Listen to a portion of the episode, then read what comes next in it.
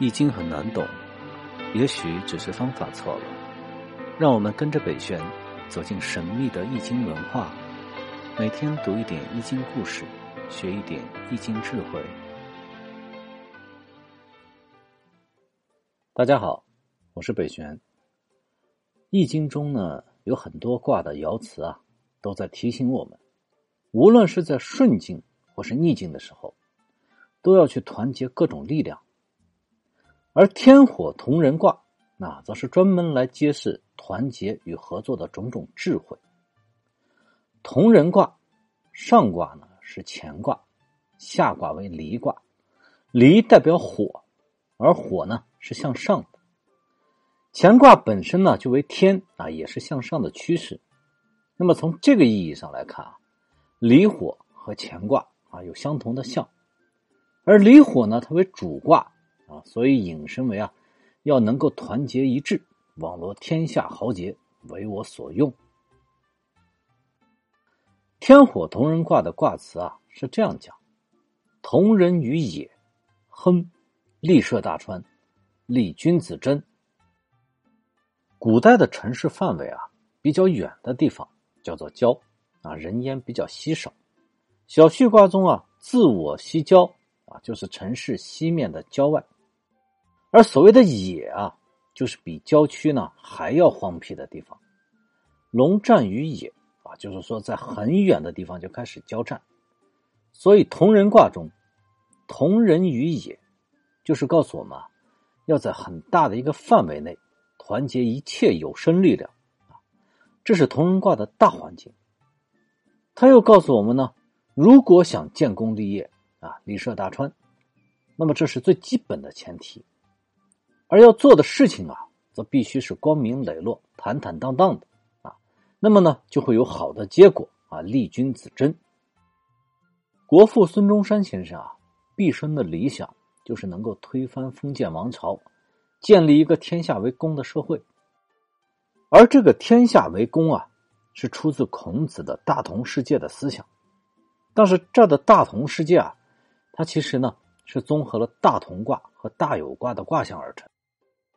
大同卦是民心一致啊，国家上下一心；而大有卦呢，则是一副吉祥安泰的景象。如果想要实现大同世界啊，就要先天下大同，而后大有。实现大同的目标啊，也不是一朝一夕的事情。处在不同的境遇中，要团结的力量啊，也是有强有弱，也要讲究方法和策略。我们说这个世界啊，最难管理的其实就是人心。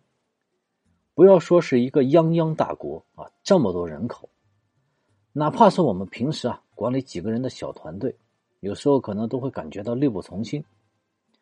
有句话呢叫做“众口难调”啊，我们做服务业的朋友啊，可能对于这句话呢更是深有感触啊。比如说做餐饮，无论你的菜品多美味。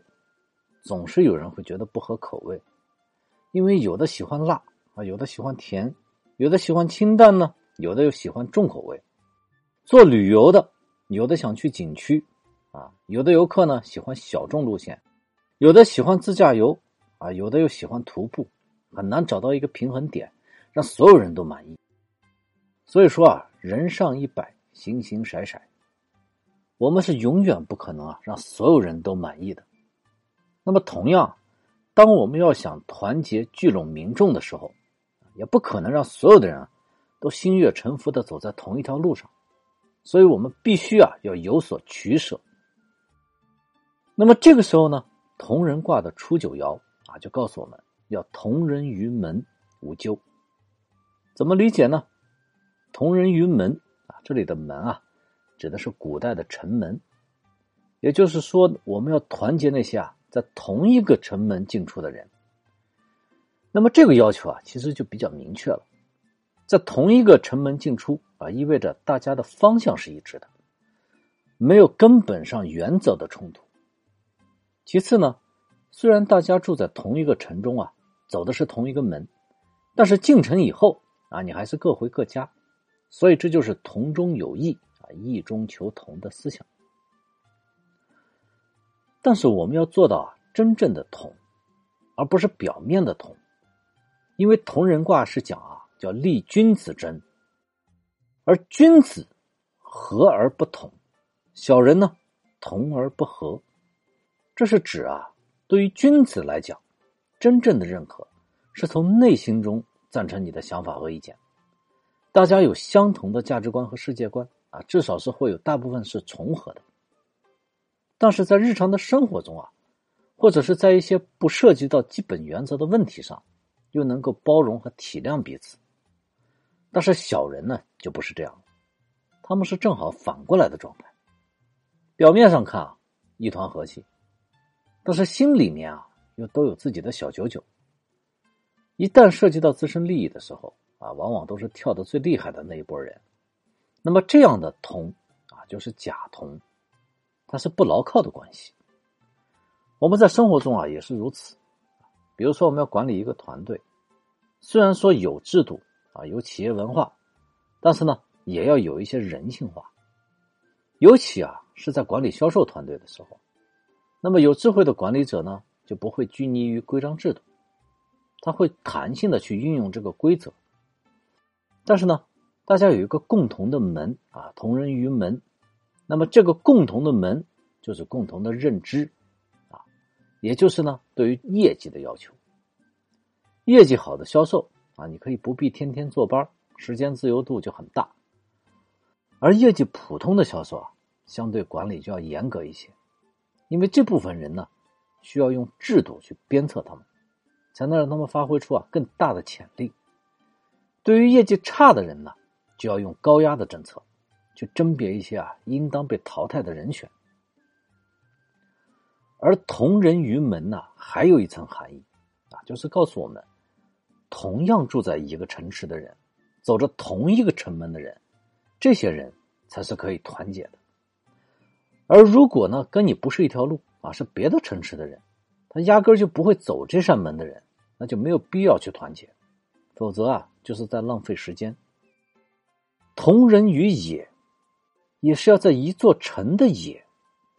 否则就变成同人于邦了，啊，多个城市就变成邦，那就没有必要了。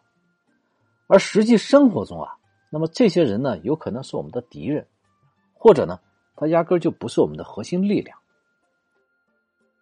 譬如我们创造的一国两制的制度啊，就是求同存异啊，智慧的最高体现。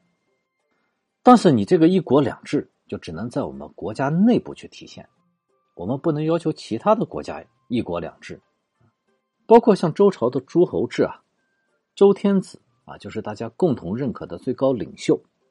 那么在这之间呢，还有各诸侯国啊，大家相安无事，共同繁荣昌盛了近千年。